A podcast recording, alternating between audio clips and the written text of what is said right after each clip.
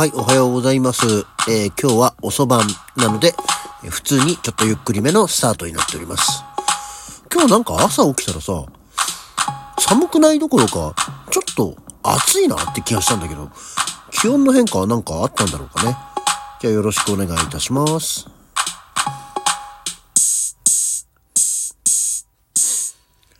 はい。改めましておはようございます。10月の19日の木曜日、午前8時4分、起き抜けラジオ、西京一でございます。そうなの、なんかさ、こう、何、涼しいとか、あの、心地よいとかそういう感じじゃなくて、あれ今日ちょっとなんか、暑い？と思って、で、えーまあ、いつものように、うん、軽く、えー準備運動をしながら、で、あとは、今日ゴミの日だったんで、昨日ちょっと遅かったんで、あの、夜ゴミ出しができなかったので、ゴミ出しなどをして、えー来たんですけど、外も、お、ひんやりともなく、あ、今日ちょうどいいな。でも逆に今日は何を着ていけばいいんだろうな。朝晩の冷え込みにご注意くださいみたいになっちゃうと嫌だしなと思いながら、えーまずは朝を起きてまいりました。皆様、いかがお過ごしでございましょうか。微妙な時間になっちゃったな。えーもうちょっとお付き合いくださいね。えーあと、5、6秒。このプランクタイムのオープニング、最近は1分半ぐらいを目安になってますからね。どうでしょう？はい。というような感じで、じゃあ一旦はここの辺で。もともとこの起き抜けラジオってさ、あの、本当に、録音始めたらノンストップで やってたんですけど、今この、プランクオープニングをするようになって、プランクが終わってから、一旦席に着くまでの2、3秒止めることにしてるんだよね。あ、よいしょ、はい。はい。はい。さて、みたいなことを言う時間をなくそうと思って、まあ今はあえて言いましたけど。えーなので一旦ね、ちょっと止めるようになってるんで、声の感じが、よし、で、えみたいな感じに急に切り替わった感じには聞こえてくるかと思いますけど。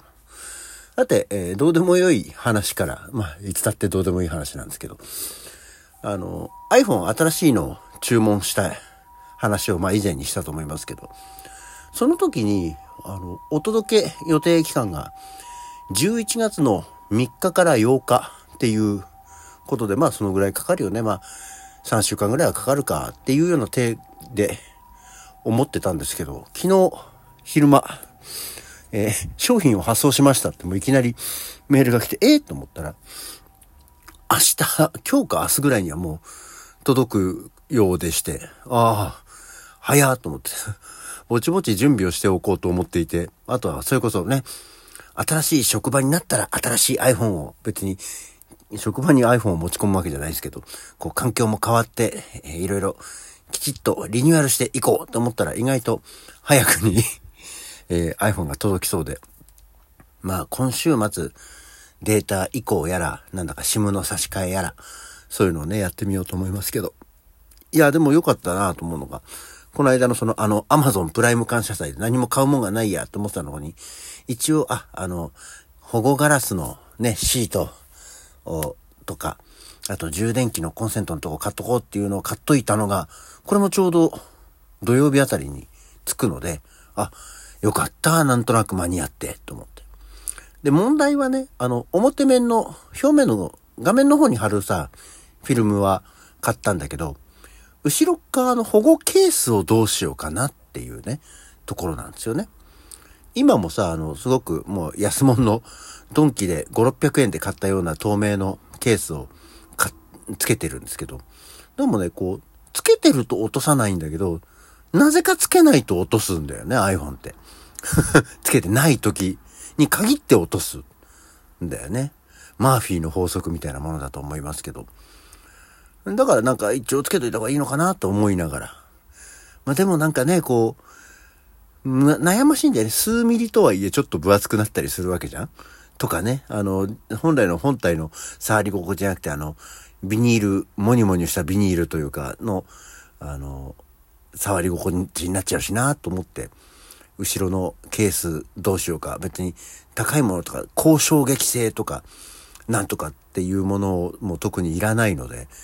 なんか、ただ単に保護するためのケースをどうしようかなと思ってみたりは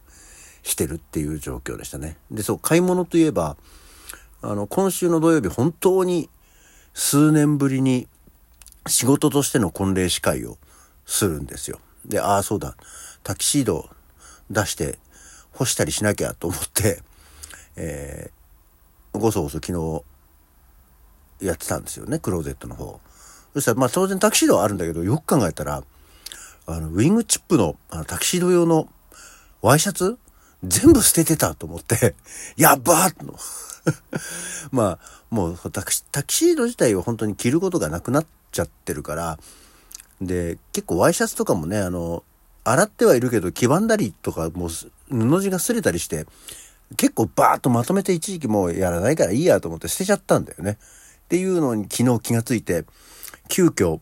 えー これもですね、まあ、あんまりお高くないやつをネットで探して注文して、えー、これを明日着くそうで危なギリギリじゃんと思って。こう間に合わなかったらまあ、一番パリッとして一番高い普通のワイシャツで、えー、ネクタイしていけばいいかって思いながら、普通のワイシャツに招待するとでもあのサービススタッフみたいで嫌なんだよなと思いながらね、その辺を危なーと思いながらクリアした、えー、ネットで買い物できてよかったなこういう時にはね、あの、思いますね。まあ、青木とかそういうとこ行きゃいいんだけど、えー、スーツ屋さんとかね、あの、洋服屋さんのやつは基本的にまあ、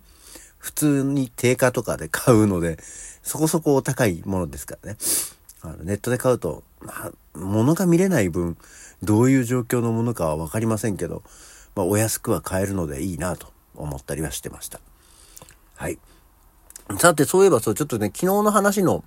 あの、続き、えー、主人公の話なんですけど、そういえばその主人公のこうって何よって思ったんだけど、やっぱこうってさ、あの、いろんな人につくよねと思ってさ、こう、何家康公とかさ、そのね、すごくこう、位の高い人とかにも言えばさ、八公とかもあるじゃん。あとさ、あの、落語なんかで言うとさ、こう、何？えー、そういう落語に出てくるさ、えー、熊公がよとかで、えー、あとはね、そういうことを言う言い方もするんで、こうってそもそも何よって思ったんですけど、まあ、そりゃそうだろうねっていうものだとは思うんですけど、こうっていうのは、そもそもやっぱり、えー、貴族とか、あの、位の高い人につけるものだったんであってね。